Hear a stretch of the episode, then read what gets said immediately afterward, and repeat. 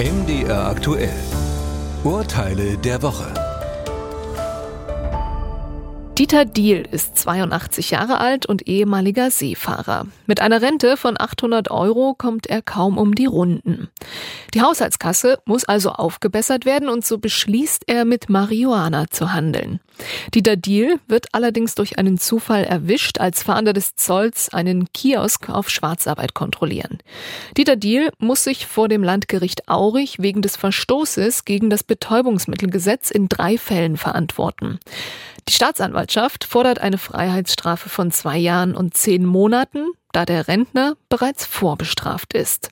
Die Richter urteilen allerdings milder. Der Angeklagte wird zu einer Bewährungsstrafe von zwei Jahren verurteilt. Das Gericht berücksichtigt dabei, in welchen Lebensumständen diese Tat vollzogen wurde. Die Altersarmut wurde glaubhaft versichert. Bei bereits 24 Einträgen im Vorstrafenregister ist dies allerdings die allerletzte Warnung. Emil Ethyl fährt im Frühjahr 2022 mit einem E-Scooter durch Frankfurt. Dabei wird er mit 1,64 Promille Alkohol im Blut aufgegriffen.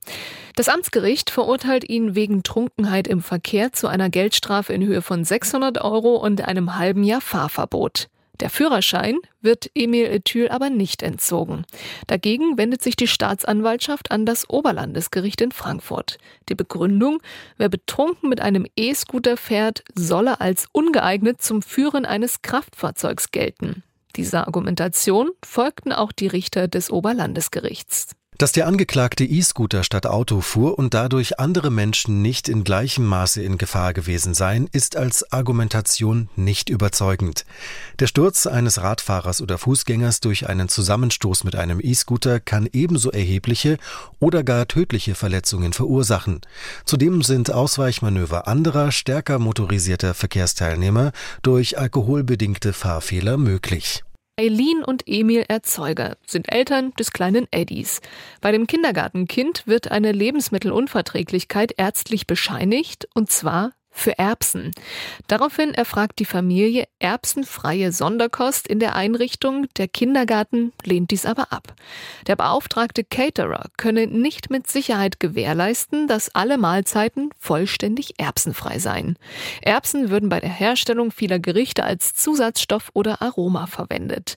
Die Eltern stellen daraufhin einen Eilantrag, den das Verwaltungsgericht Frankfurt Oder aber ablehnt. Erbsenfreies Mittagessen im Kindergarten kann gesetzlich nicht beansprucht werden. Lebensmittelunverträglichkeiten oder Allergien der Kinder sind zwar in einer Kita zu berücksichtigen, es gibt aber keine lebensmittelrechtliche Kennzeichnungspflicht für Erbsen.